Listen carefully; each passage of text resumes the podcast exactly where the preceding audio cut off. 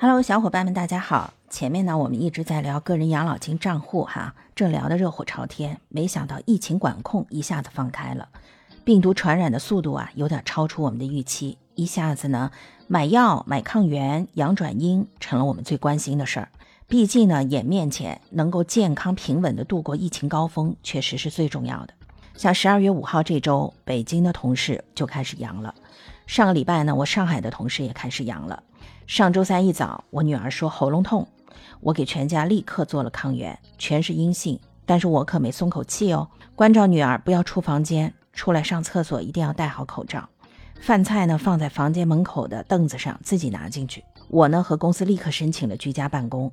公司是非常人性化的，但凡是自己阳了，或者是家人阳了。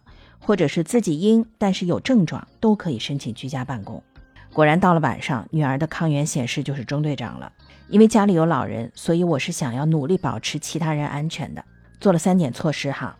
一呢是房间里开窗通风，不开窗的时候就熏艾条。第二个呢是葱姜陈皮水，全家都喝起来，可以帮助散寒祛湿，应该是有点预防作用的。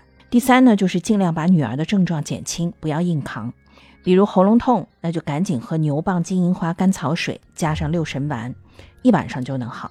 如果鼻子塞住，那就赶紧喝葱姜萝卜皮水。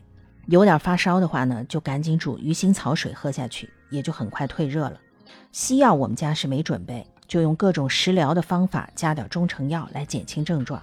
可以和大家分享的是，家人如果阳了，不要慌，做好隔离，做好消毒，不用囤药。厨房里的各种原料用起来简单又有效，比如葱啊、姜啊、陈皮、萝卜的皮，还有咳嗽的话可以加梨皮。各种原料组合起来煮水喝，全家人共饮口味奇怪的水，还能增加亲密度哦。另外呢，像我妈妈每天晚饭之后还中药泡脚，也是增加抵抗力的。我晚饭之后呢，会艾灸关元穴、大椎穴，也是增加抵抗力的。总之，病毒没办法控制，只有从自己做起。希望也能就此养成一些增加抵抗力的好习惯，可以帮助我们平稳度过疫情高峰。